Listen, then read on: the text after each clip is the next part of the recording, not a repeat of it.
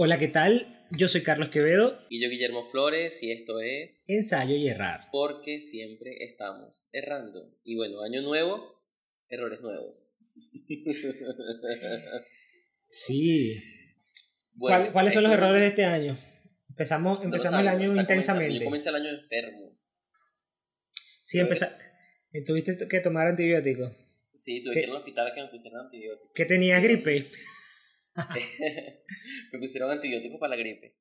Este, bueno, nada, sabes que, sabes que aquí en Brasil hay un peo con los antibióticos, ¿no? Con los, este, aquí hay bacterias que se llaman, de una vez a introducir ese término, bacterias multifarmacoresistentes, que son unas tipas que no las mata nadie, loco. O sea, este, son inmunes, inmunes no, son resistentes a, a todos los antibióticos conocidos.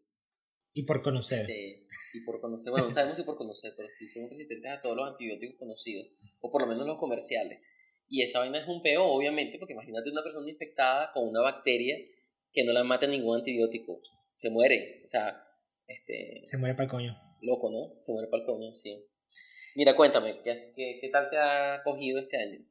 Mira, bien, bastante bien. Mira, tengo, hablando de antibióticos, tengo un paper, una revisión de de mecanismos de resistencia a antibióticos en bacterias gram negativas.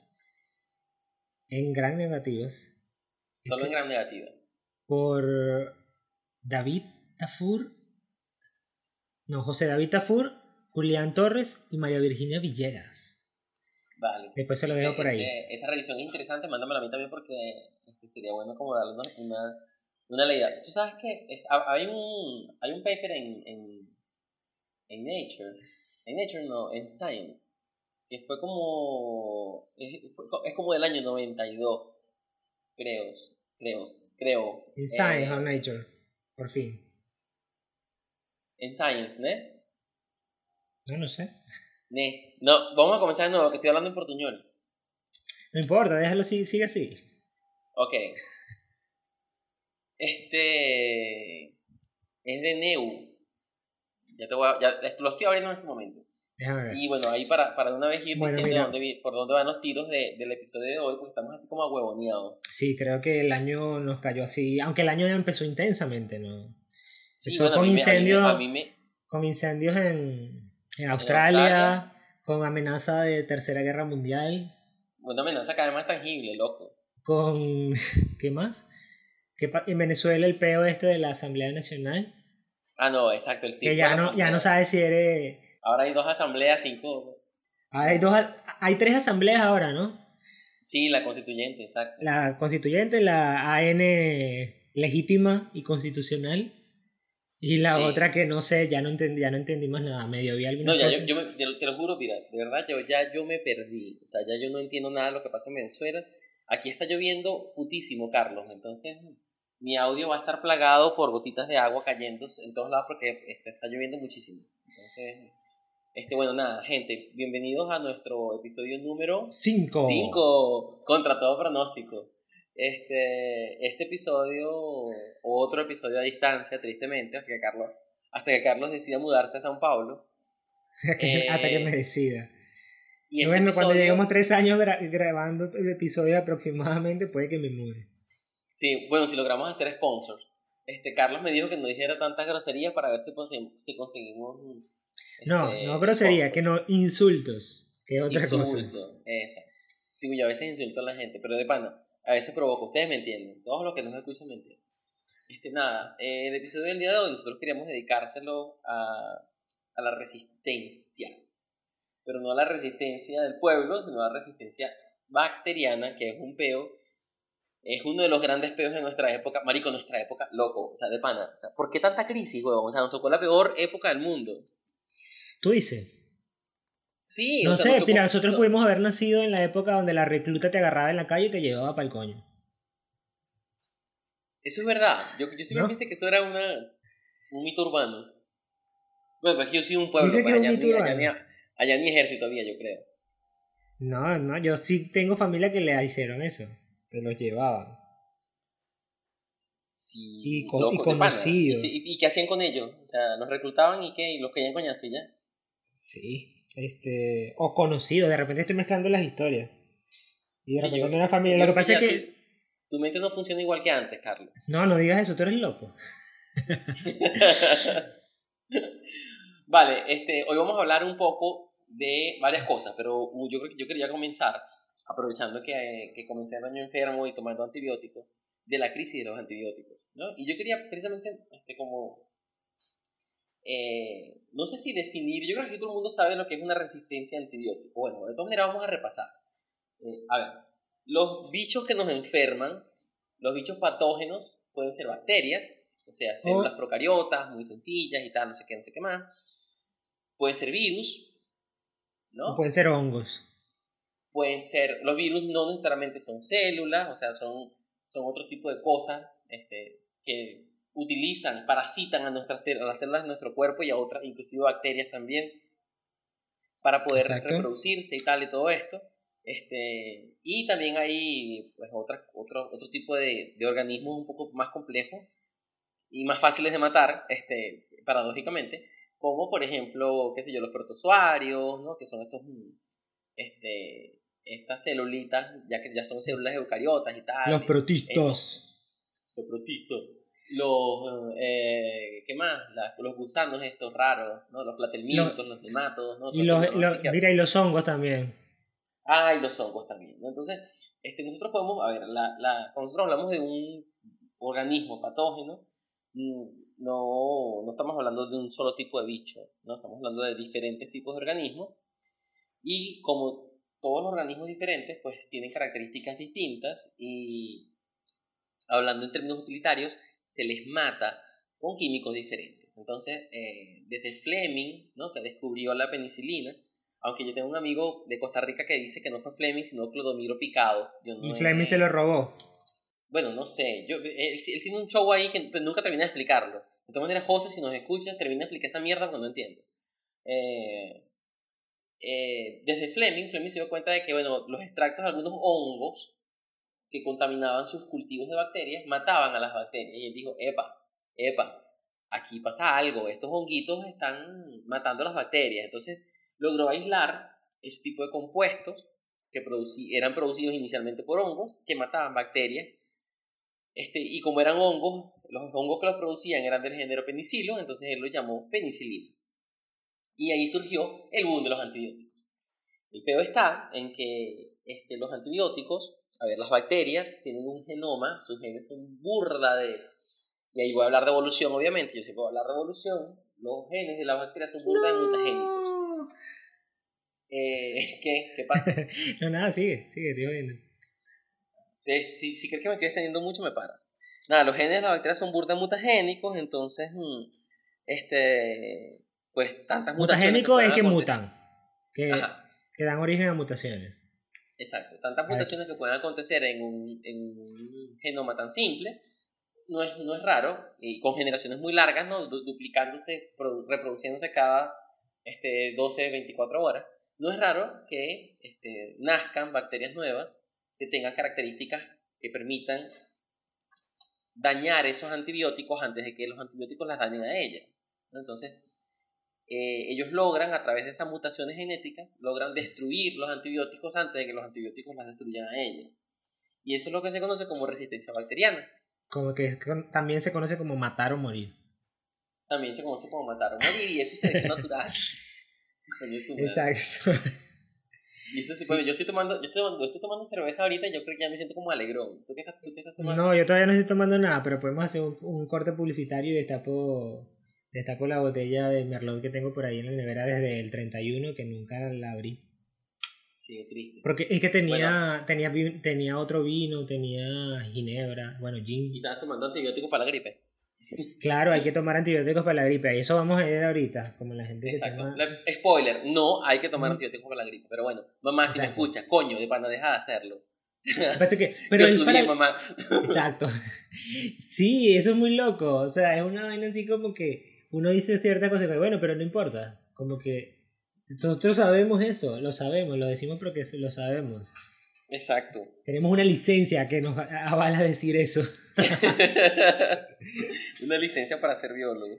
Bueno, nada, este, eh, este paper de que estoy hablando, que es de Harold New, eh, es de 1992, fue publicado en Science, es un paper súper famoso, y se llama La crisis este, de la resistencia a antibióticos. O sea, desde el 92 ya se está hablando de que bacterias, eh, por ejemplo, de género Streptococcus, como la bacteria que causa la neumonía, por ejemplo, ahorita en España hay peos con una neumonía que tampoco la mata, pero ni el diablo, eh, bacterias del género eh, pseudomonas también, que en Venezuela recuerdo que antes de venirme también había un peo de una infección nosocomial, una, una, una enfermedad hospitalaria, que la gente iba a operarse, qué sé yo, cualquier gona, y salía con, una pseudomona que le... Se iban a operar un juanete y salían sin un pulmón.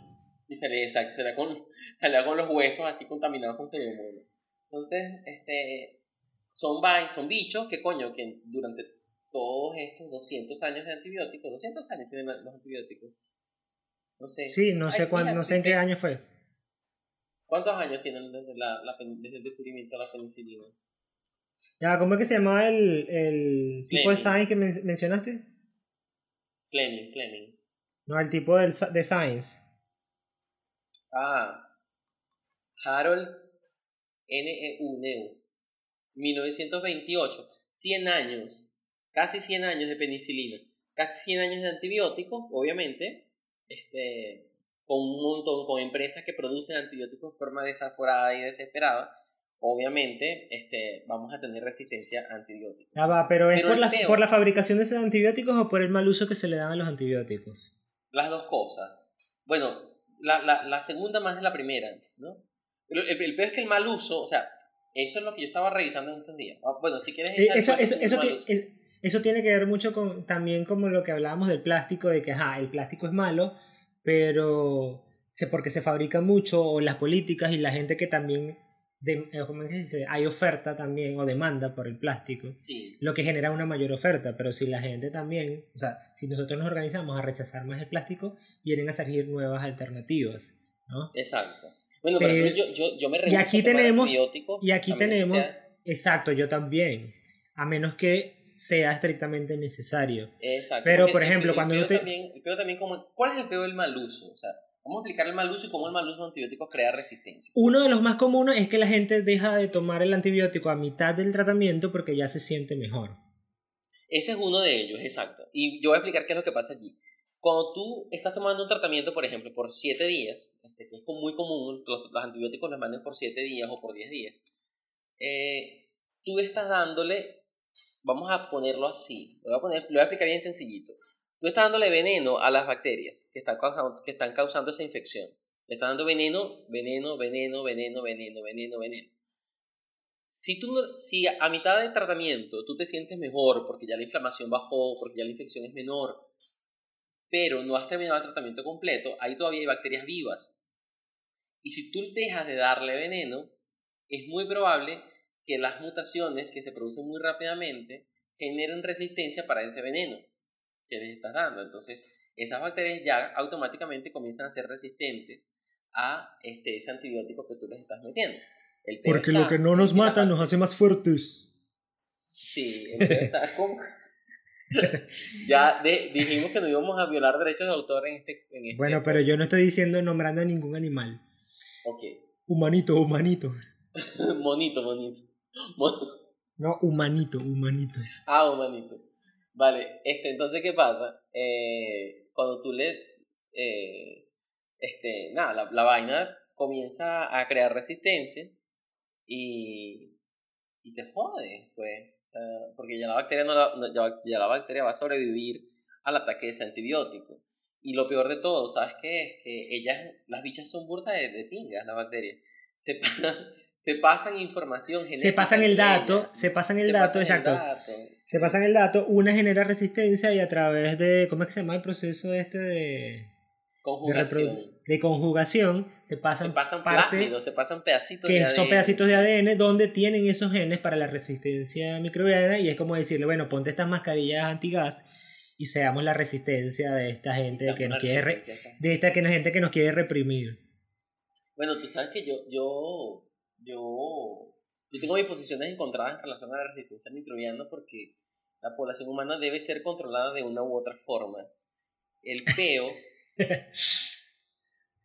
ya voy yo con, mi, con mi controversial. Yo creo que te pasaste ya de cerveza. no vale. Escucha, el peo está en que si, si el control de la población humana va a ser por, por antibióticos, por vaina, por bacterias multifarmacoresistentes, entonces el control, eh, a ver, lo, lo eh, están, están perdiendo los pobres, ¿no? O sea, la gente que, o sea, los únicos que se van a ver favorecidos y todo esto van a ser los ricos que pueden pagar tratamientos. No, recientes, novedosos, etcétera. El asunto, es que el asunto no solo afecta, eh, no solo afecta, no creo que afecte así de, una, de esa manera para, la, para resolver esto, sí, pero la otra vez estaba viendo un video donde hablaban de esta, de esta resistencia, ya va, este, decía que hay, había gente también, sobre todo en el Reino Unido, el video hablaba sobre el Reino Unido, que la gente, ah, o sea, no terminaba el, el tratamiento o le quedaban pastillas del antibiótico y las pastillas las lanzaba por la poseta. Entonces al lanzarlas por la ah, poseta, el agua está llena de, de, de, este montón de antibióticos y ese montón de antibióticos va a parar a quién sabe dónde, a contaminar un montón de cosas y eh, a, ampliar su resistencia, en todos lados, en todos los sistemas de distribución de agua donde llegue eso.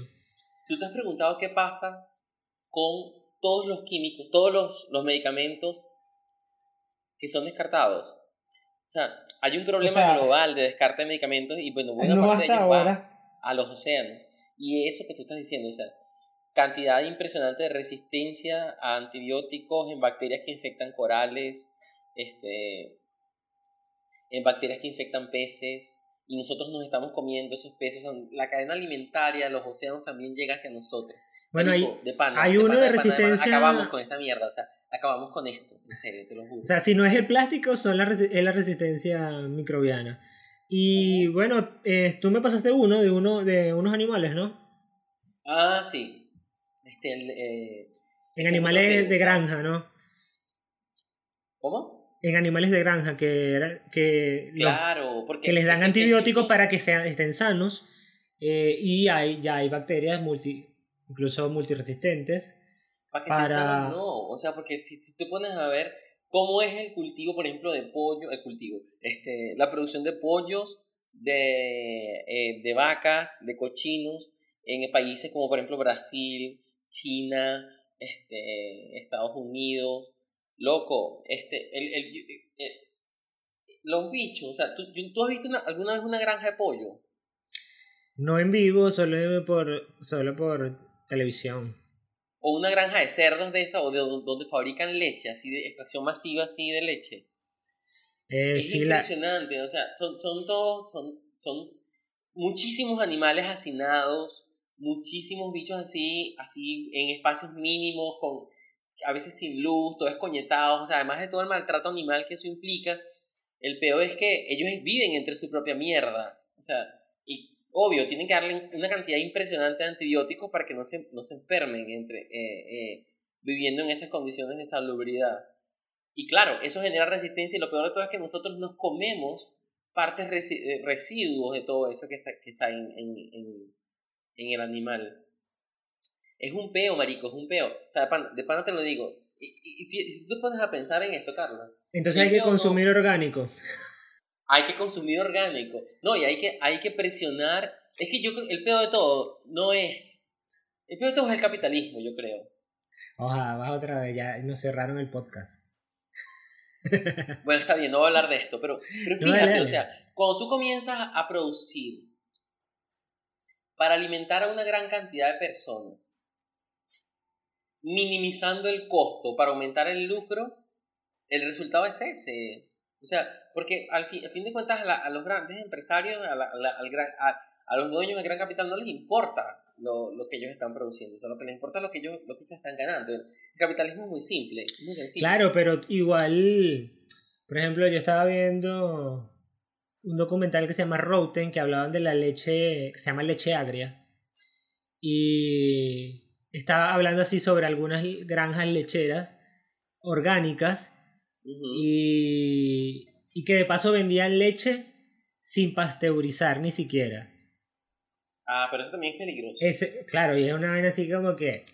No, porque tiene mejores propiedades y que te cura el autismo, que te cura no sé qué. Vaina, ah, o sea, eso también es mentira. O sea, claro, vaina así como absurda que es mucho más nutritivo por esto, por lo otro, por lo que sea la vaina. Y las bacterias que tenían o que encontraron en un lote fueron así como que. Vainas así súper pues. patógenas. Unas vainas así súper patógenas que como tres carajitos casi se mueren o murieron, ya no recuerdo si murieron o no. Este, precisamente por consumir esa leche. Pero, o sea, nosotros ya probamos, a ver, nosotros ya probamos eh, vivir con anti Vivir, exacto. Vivir, sin antibióticos. de vida y, no, y nuestra, estilo, no, no sin antibióticos. Nosotros podemos vivir sin antibióticos, o sea, pero necesitamos encontrarles un sustituto.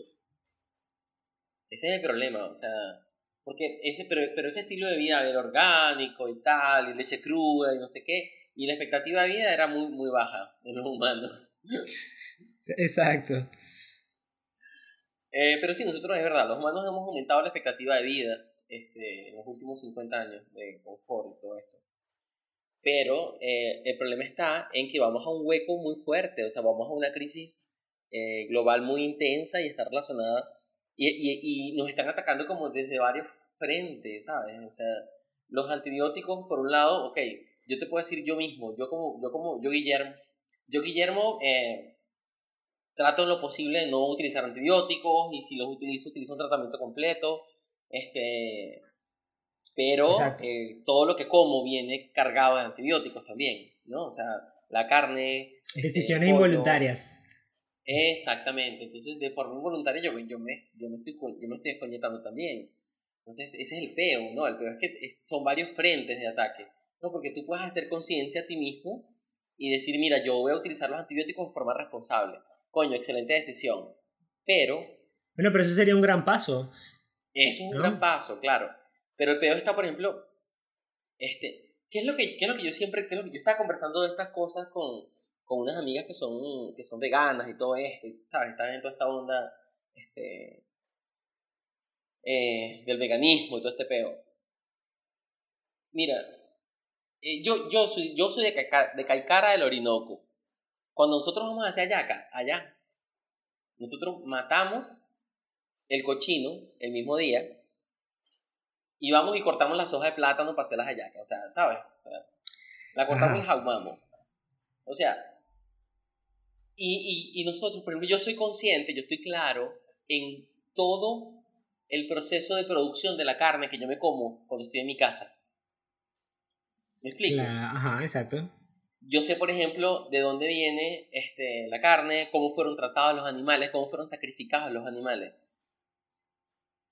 ¿no? O sea, este, y yo no veo ningún problema con eso. Ahora, ahora sí te va a caer encima toda la gente de veganismo que asesino. No, es que nosotros somos omnívoros. O sea, el problema, con la, el problema con la alimentación carnívora y por qué yo dejé de comer carne durante muchísimos años de mi vida era, un asunto ecológico. Es porque la producción de carne, este, además de todo este pedo, los antibióticos y, y porque nosotros contamos una ciudad como por ejemplo San Paulo, eh, que es la megápolis de América Latina, tú no sabes de dónde viene nada de lo que comes. Bueno, yo aquí no sé de dónde viene nada de lo que como realmente, la carne. Exacto. Viene, viene de aquí, pero no sé exactamente. O sea, las bichas papeadas de aquí, ni idea. Exacto, entonces tú no sabes realmente el trato que tuvieron esos animales, si ellos fueron sacrificados de forma digna, o si tuvieron una vida digna, o si crecieron en un corral de este, un metro por un metro, pegada costilla con costilla, unas vacas este, sin moverse, escleróticas, este, todas coñetadas, ¿sabes? O sea, eso es burda de chimbo y yo estoy en contra de eso. Y además que esa, ese tipo de, de producción es completamente anti, antiecológica, ¿no? Porque eh, produce muchísimo metano, utiliza muchísimos antibióticos, gasta agua en cantidades impresionantes. Entonces, claro, si es desde esa perspectiva yo lo apoyo. Yo digo, mira, sí, es verdad, el vegetarianismo o el veganismo es una, una solución. Pero no, a ver, yo no, yo no es que estoy... no es que eres vegeta eh, vegano No, no, es, que esas causas a mí me... Yo, yo, yo, soy muy pragmático, entonces yo, yo, las trato con mucho cuidado, ¿sabes? Como debería tratarla todo el mundo. Exacto, como debería tratarlo todo el mundo. Entonces, todos los amigos que nos escuchan, que son vegetarianos o que son veganos o que defienden la causa animal, viste, mariales, si nos escuchan, eh, hay que tratar las cosas con cuidado y, bueno, tomar decisiones con, con cuidado. Exacto. Ajá, y entonces, ¿qué pasa entonces? ¿Qué pasa entonces con, con los antibióticos? Creo que te desviaste. Y sobre todo, además de tomar decisiones con cuidado, ¿con base en qué? En evidencias, siempre. Muy bien, Carlos. Mira, aprendí, profe, aprendí. Muy bien. Profe, profe. ¿Y por qué no se puede tomar antibiótico cuando uno tiene gripe? Ah, yo creo que tú deberías responder eso. Porque los antibióticos son antibióticos, que significa antivida. y los virus no son seres vivos, empezando por ahí. Empezando por ahí, los virus no son seres vivos. Y como no son seres vivos, no pueden eliminar, los antibióticos no pueden eliminar la vida de algo que no lo está. Sí, además que los antibióticos... Los antibióticos tienen mecanismos de acción que son que además actúan sobre eh, sitios específicos en bacterias, en células, ¿no? En las, en las células. Y los virus, como tú empezaste diciendo, no son células, son unas partículas apenas. Exacto, Entonces, los virus es... Antivirales. hay, antivirales para algunos, pero el resto es tu cuerpo defendiéndose de eso extraño que está ahí. Exacto, por ejemplo la gripe, la gripe es tu cuerpo solo. Y bueno, y para darle una ayuda tú le pones una vacuna, ¿no? Ahí vamos a entrar en un tema también escabroso en nuestro tiempo. las vacunas. Pero ya nosotros mencionamos a la gente de antivacuna en el primer episodio. Bueno, pero hay que es que las vacunas causan, causan, autismo. Yo no vacuno a mi bebé porque después va a ser autista. Autismo el culo mío. Entonces, entonces, claro, nosotros tenemos que los antibióticos más, más clásicos son aquellos que, tiene, que actúan sobre la pared celular de, las, de estas bacterias, ¿no? Que yo mencioné las bacterias gram negativas eh, hace un rato, pero también hay bacterias gram positivas. Y la diferencia entre ellas es que su pared celular difiere. Las gram positivas se llaman gram positivas porque dan positivo a un tipo de tinción que es, tinción de gram, ¿no? se colorean cuando las tiñen. Mientras que las gram negativas no, no obtienen color, quedan más claras, pero es porque su pared celular es mucho más delgada. Además, esta pared está protegida por dos capas lipídicas, ¿no? Sí. Y son las bacterias gram negativas las que son más comúnmente resistentes a los antibióticos y degradan o, cambian la, la, forma en que el antibiótico funciona para que deje de funcionar. No es, uno es, es, lo que hacen las bacterias. O yo tengo una amiga aquí que trabaja con, investiga con compuestos que permean las, las paredes celulares en bacterias resistentes. Es muy arrecho, es muy arrecho.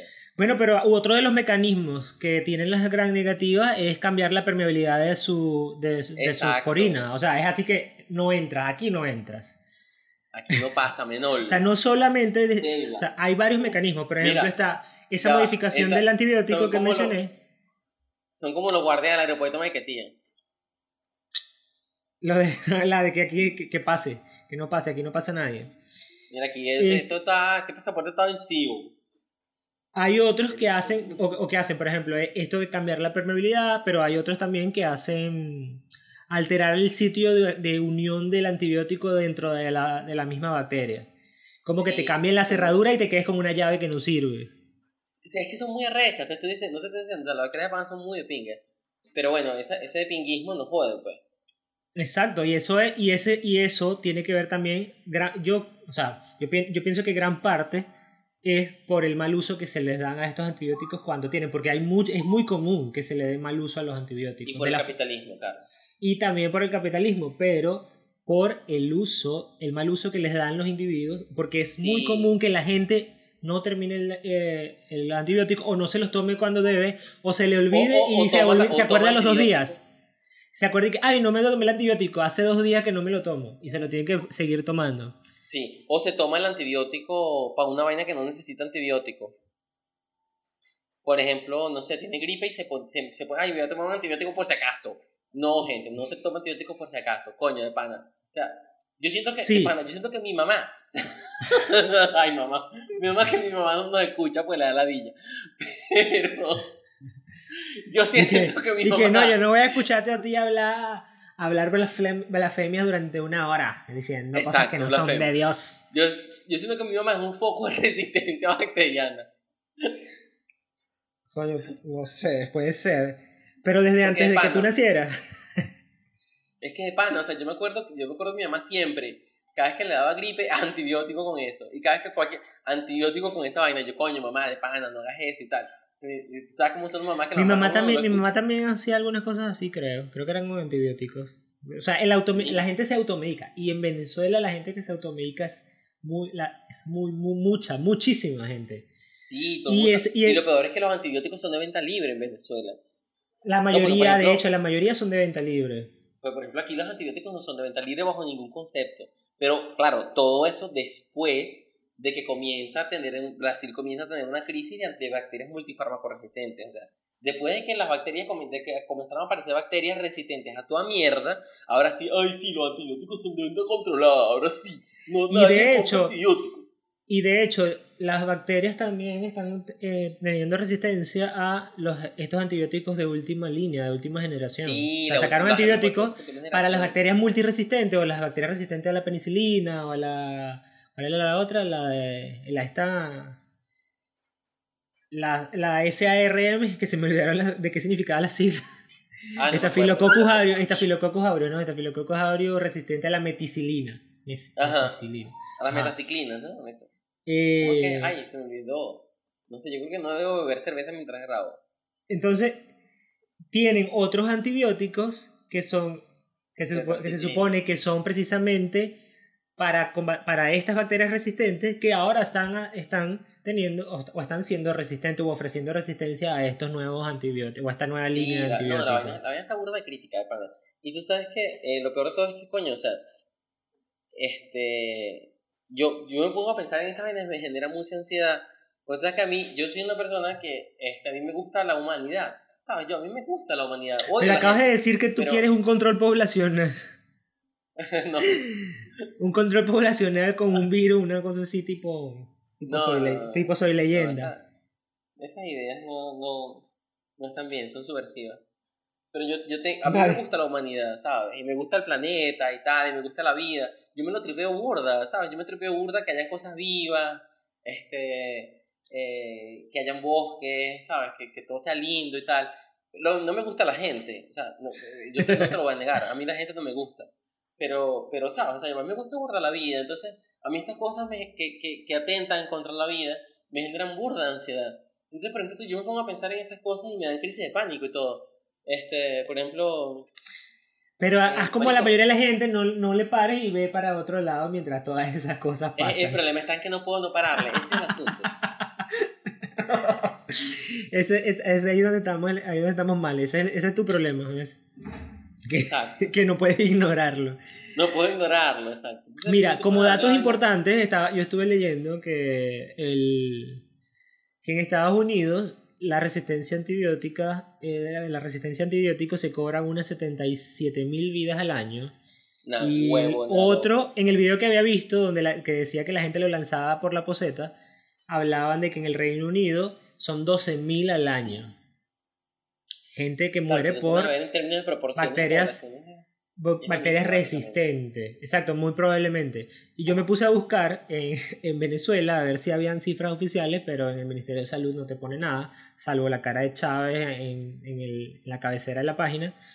Y lo único es que hay como alertas antibióticos, alertas a medicamentos que no tienen permisos sanitarios y cosas así. Encontré, fue así como que un mentol con, con hecho con alcohol de culebra, de culebra ciega, una cosa así toda extraña.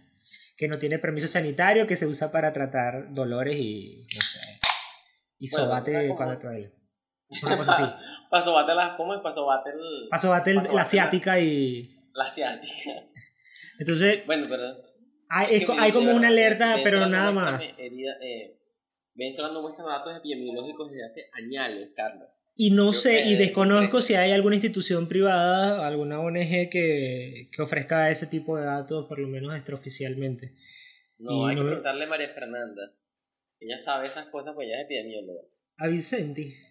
Ajá. Ah, bueno, Vicenti tiene que comentarnos en YouTube. Deberíamos invitarla un día de estos acá. Ah, deberíamos también. Sí. ¿Sabes qué deberíamos hacer? Una encuesta, así como que gente, díganme. ¿A ustedes les gustaría, las cinco personas que nos escuchan, ¿a ustedes les gustaría que nosotros invitáramos a otros científicos a este podcast? No, sí, no.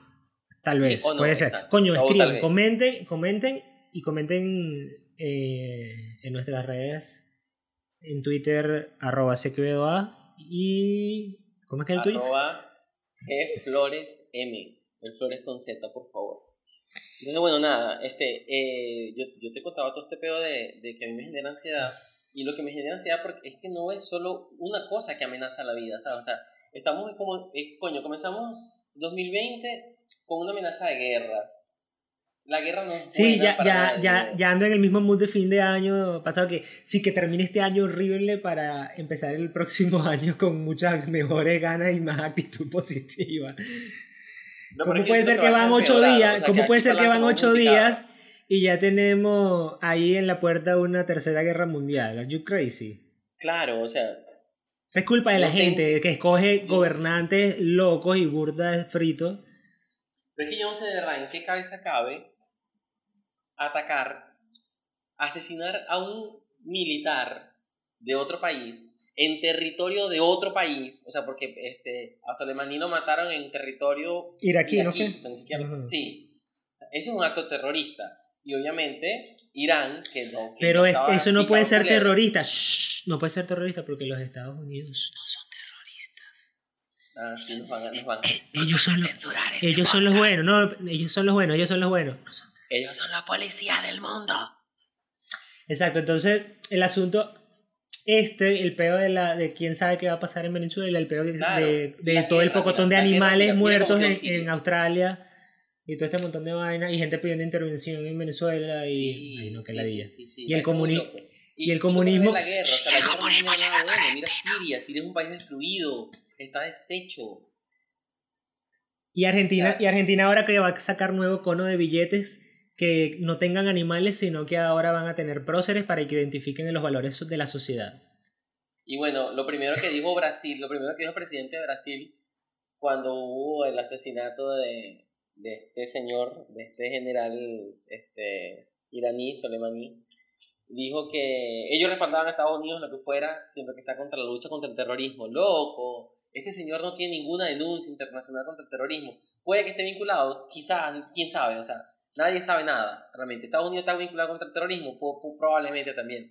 Pero, o sea, ¿cómo tú vas a ejercer una acción militar en un país que no... Ya, pero ¿por qué es que nos quedamos hablando de política internacional? Si ah, porque yo, iba, porque, yo iba a mencionar, porque yo iba a mencionar la, eh, la guerra como eh, un proceso, o mejor dicho, como uno de los grandes también eh, destructores de la mira, salud mira, y Claro, mira que la guerra, la guerra fue lo que se generó que, que el cambio en la forma en cómo consumimos alimentos, la Segunda Guerra.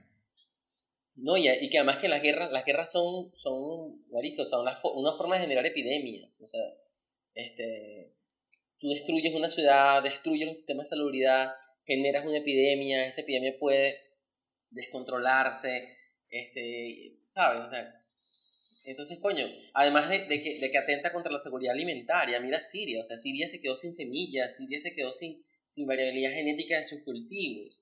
A ver, yo no sé si ustedes, yo no sé si ustedes saben, yo sé si tú sabes, de hecho, pero... ¿De qué? Yo no sé nada.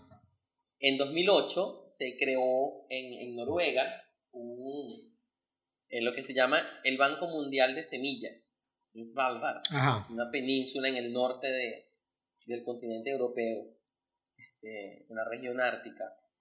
¿Tú la conocías? O sea, o sea sabía que existía el banco de semillas.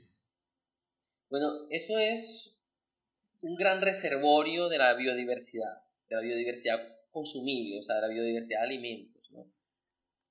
Ahí los países guardan, este, hay millones de, muestras ya, hay un millón de muestras ya de, de, de semillas de variedades de diferentes tipos de alimentos, de diferentes granos, cereales, plantas alimenticias, todos los alimentos que consumimos los humanos, sobre todo variedades ancestrales.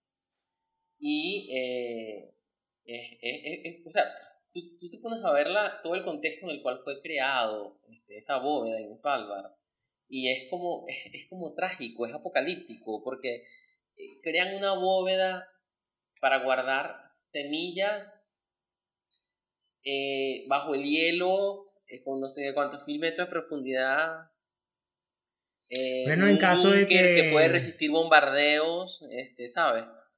Que puede resistir un ataque nuclear inclusive, o sea, ¿sabes? Claro, pero eso es para precisamente porque conocemos nuestra naturaleza.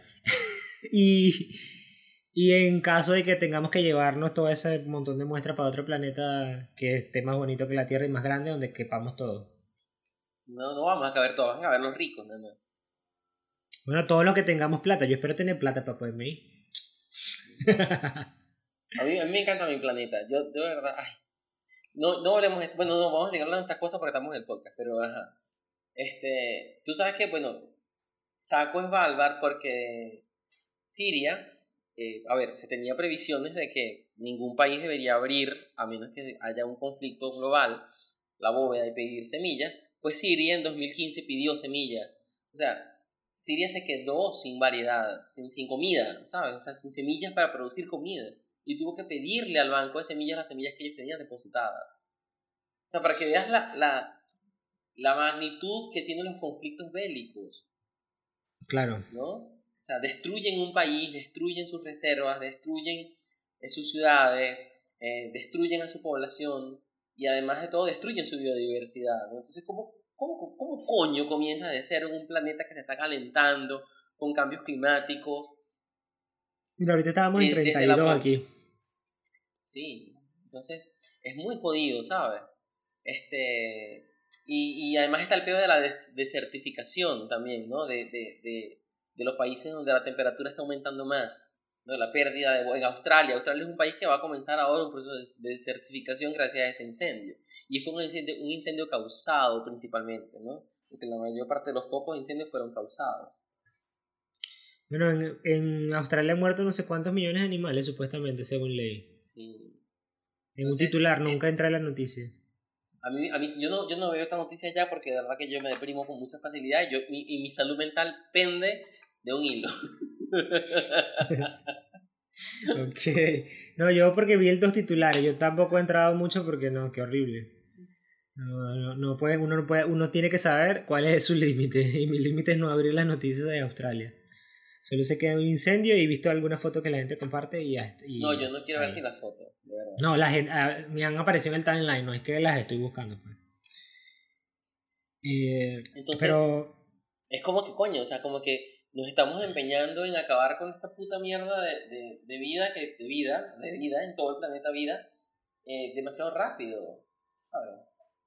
Bueno, hace unos años, eh, creo que fue en 2017, 2018, no sé quién sacó ese informe, ni nada, que decía que habíamos gastado eh, o habíamos consumido, tipo que en julio, todos los recursos que la Tierra podía renovar en un año, una cosa así. Ah, sí, eso es Naciones Unidas. Naciones Unidas, exacto. Este... Pero eso todos los años, o sea, todos los años acabamos. Pero ya iba por cada julio. año nos endeudamos más. Y exacto, y, y, era así como que íbamos por julio y ya era como que el momento, el momento más crítico porque había pasado que sin menos de, de la mitad del año y ya dependiendo del país, en el país así como que ya lo había hecho así como que se habían gastado, por ejemplo, creo que Estados Unidos había gastado como el recurso de dos años y medio y cosas así. Sí, o sea, había consumido el, recurso de dos años y medio en seis, en seis meses del año. Era una cosa así. Este, son, son los países que más recursos consumen en el planeta. O sea, Thanos comenzaría por ahí. Pero Thanos no lo hizo aleatoriamente. Ah, después de que consiguió las gemas. Pero antes él iba planeta por planeta escoñetando gente. Sí, pero igual lo hacía aleatorio. Sí, pero el primero iba, por, por ejemplo, fíjate lo que pasó con los Asgardianos. O sea, Thanos se empeñó con Asgard. Además de que eliminó, con el chasquido eliminó la mitad de la población y todo el coñazo de gente que mató en el, en el, en, que estaba huyendo de, de, todo este pedo de cuando se destruyó el planeta. O sea, Thanos descoñetó a los Asgardianos porque eran gente que consumía muchos recursos. Exacto, exacto, exacto. Pero bueno, entonces estamos justificando la, las motivaciones de Thanos para acabar con medio mundo. Yo lo he justificado desde siempre. Desde la última vez que viste Infinity War. No, desde siempre lo he justificado. O sea, desde que. O sea, sobre todo en las películas, porque en, la, en, en los cómics esa no es su motivación realmente. Pero en las películas yo siempre lo he justificado. Pero bueno, este. Es que hay ciertos puntos debatibles hay ciertos puntos debatibles, es decir, estamos, gente que dice que estamos sobrepoblados y bla, bla, bla, que no hay que reproducirse, etcétera, etcétera, lo otro, lo otro, pero es que ya ni siquiera, o sea, ya ni siquiera se trata de, que, de cuánta gente haya, porque la forma en cómo estamos consumiendo es cada vez más acelerada. Es que no es cuánta gente hay, porque si te pones a ver, este, los países donde más reproducción hay son países donde más pobreza hay. Y la pobreza no genera impacto, tanto impacto ambiental como genera la riqueza. El problema está en la, en la, en, en la generación de confort para países como Inglaterra, como Estados Unidos, como este, Alemania, por ejemplo, como Japón, como Corea del Norte, este, como Dubai. O sea, yo te, lo, yo te digo sinceramente, todos los que quieran decirme lo que les dé la puta gana, díganme lo que les dé la puta gana. Yo odio Dubai. A mí no, a mí la gente habla de Dubai como, no sé, como un Edén, pero a mí me da igual, pues no la odio. Nada más alejado de la naturaleza como Dubai y nada más depende de la naturaleza como Dubai. Eso es impresionante. E, e, e, el agua es desalinizada y la consecuencia de desalinizar el agua es un gasto energético enorme y además de, de, de que los depósitos de sal necesitan llegar a algún lugar, entonces están causando más desertificación de áreas que ya son desérticas Mira, de verdad, o sea, de, verdad, de verdad. No hablemos de estas cosas. a, mí, a mí esto me genera mucha. Pero bueno, pero hay que irnos a Marte a cosechar papas en un domo artificial.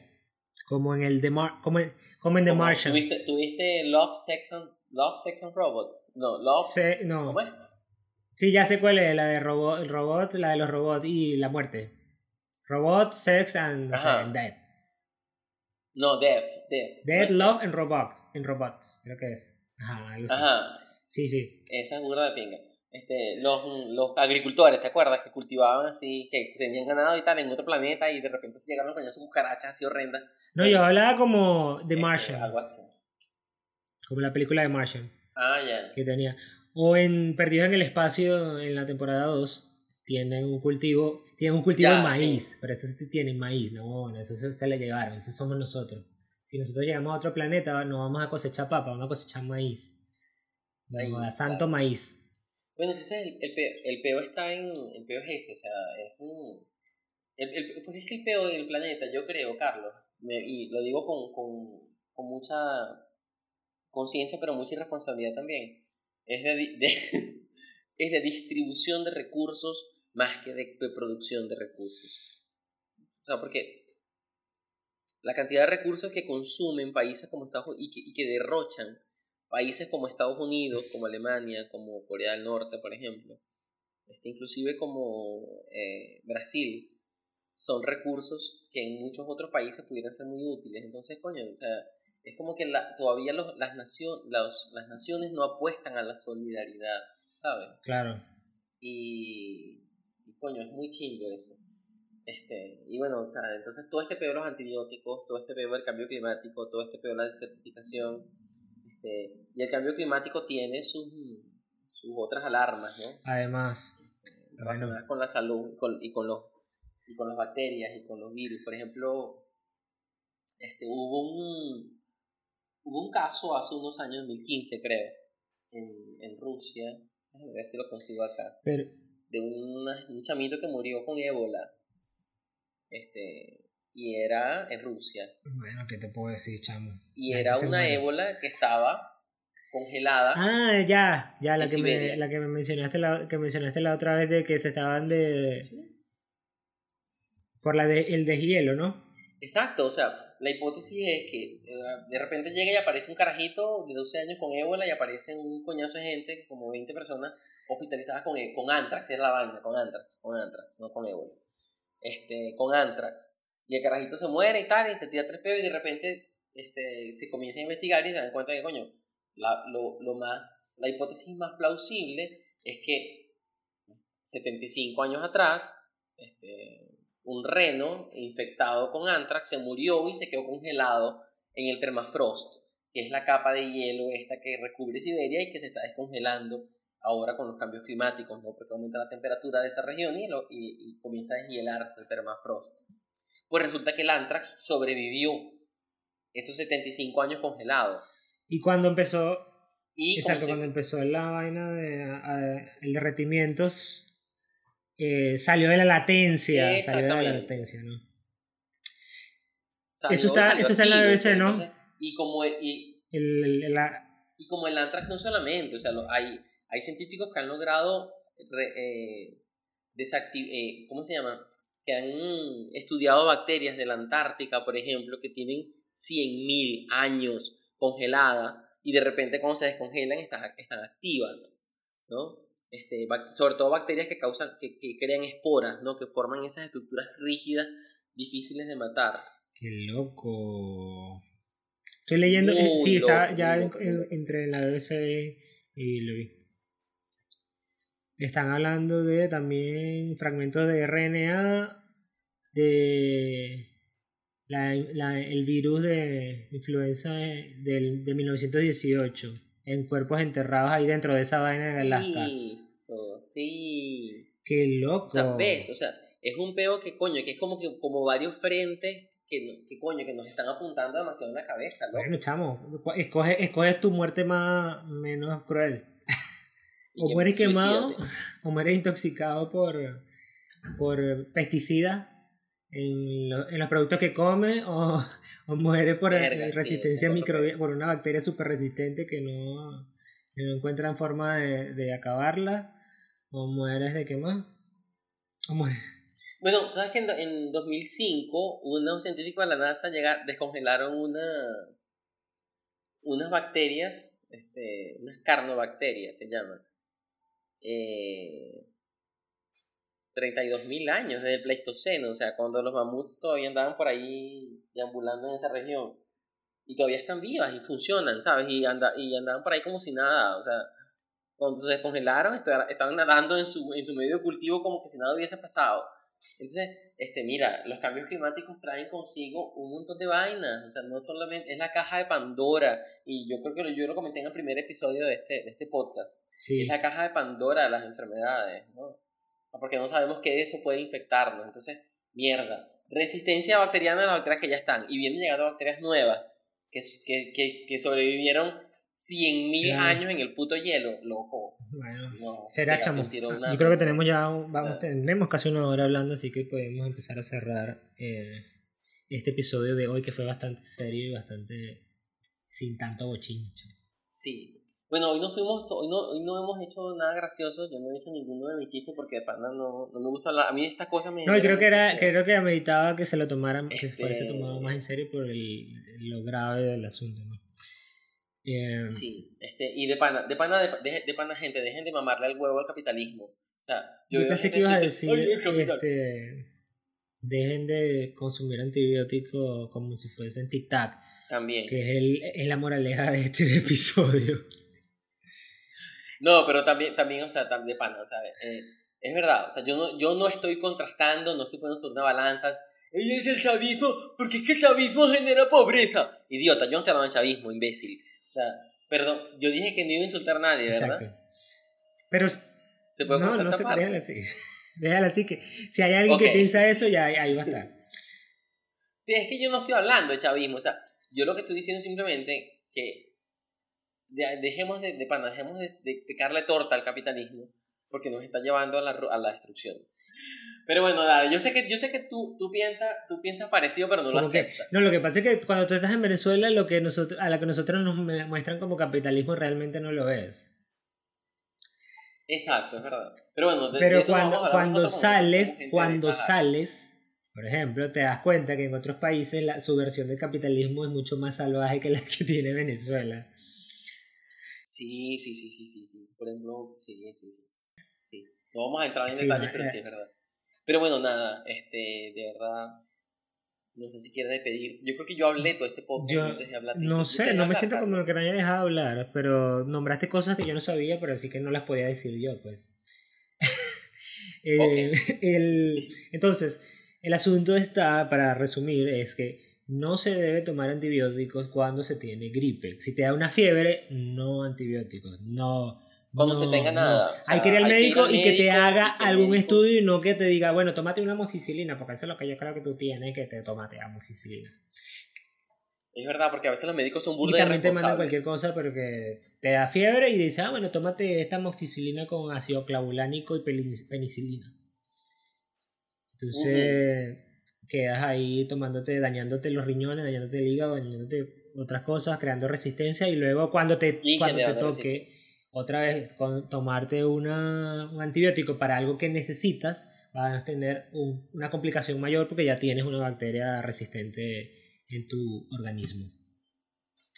Eh, le vamos a dar Exacto. unos artículos, bueno, el que mencioné temprano, donde hablaban de los mecanismos de resistencia que tienen las bacterias gram negativas, sobre todo.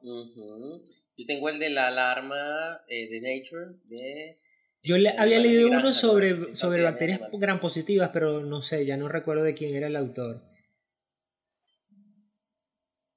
No, pero no importa, Este, tenían unos así que me parecieron burda interesantes. Unos mecanismos de resistencia, pero ya no sé dónde está. Ah, Aquí ya, ya lo encontré, lo tengo abierto en una pestaña. Pensé que lo había cerrado. Bueno, Resistencia antibi- lo antibióticos de la última línea en cocos gram positivos. Esto es lo que te estaba mencionando, Sí, era, era sobre eso precisamente. El peor los antibióticos de la última línea, exacto. Pero bueno, nada, este, de pana, eh, yo sé que este, este episodio es como rancio, como alarmante, como, pero hay que pararse a pensar en estas cosas. Y feliz eh, año. Porque si no vamos a hacer simplemente borrego. Ay, Que feliz nos dimos, año. empezamos y nos dimos sí, feliz año. nuevo para Porque a, a- a que nosotros decimos feliz año hasta que veamos, terminemos de ver la gente si sea febrero, marzo, abril, mayo. Exacto, entonces feliz año nuevo para todos, todas y todos. Esperemos que hayan recibido un buen año y que estén cumpliendo esos propósitos desde el día 1. Ya van 8 días y no han empezado el gimnasio, no han empezado la dieta, no han empezado, Exacto. Yo, yo lo que he hecho es beber y enfermarme. Pero no todo empezado nada, no han empezado el curso online que iban a empezar. Pero, Entonces, bueno, nada, hay que empezar los cursos Mira, hay un online, curso- hay un curso que- online. ¿qué estás haciendo? ¿Qué vas a dar tú, no? Ah, sí, pero Bueno, yo no voy lo- a hacer esa propaganda. Pero Bueno, bueno, pero nada, si alguien lo ve por ahí- Un curso online de análisis de datos que voy a dar yo para recaudar fondos para eh, apoyar a mi gente del Museo de Zoología de la Universidad de Carabobo, que fue donde hice mi tesis de pregrado. Y cualquier vaina, pues me escriben a arroba gflores en. Twitter. O a los correos que ven en pantalla. Exacto. Dale, pues entonces vamos. Bueno, nada, por muchísimas escu- gracias por escucharnos. Este, como siempre ha sido un placer para mí hablar con Quevedo sobre estas cosas y eh, que y hacer un rant sobre el futuro caótico que nos espera. Vamos a, vamos a ver en qué mes Exacto. nos gastamos todos los recursos que podemos renovar en un año. Yo, yo creo que para mayo. Vamos a para vamos a mayo. votar. Vamos a Mayo. votar, vamos a votar, vamos a votar, vamos a votar. Yo he puesto junio. puesto mayo. Estados Unidos se los, se los lleva en mayo, rapidito. Bueno, pero si hay guerra mayo, sí, puede ser. Vamos a ver, yo he puesto Mayo, junio y tú apuestas mayo. Sí va. ¿Cuánto vamos a votar? 10 dólares. 10 pues, dólares. Sí va. Pues. Entonces nos vemos. Acuerden de escribirnos Dale, pues. por arroba sequebedoa en Twitter y Arroba gflores M. con Z, M. en entonces nos vemos en el próximo episodio. Chao.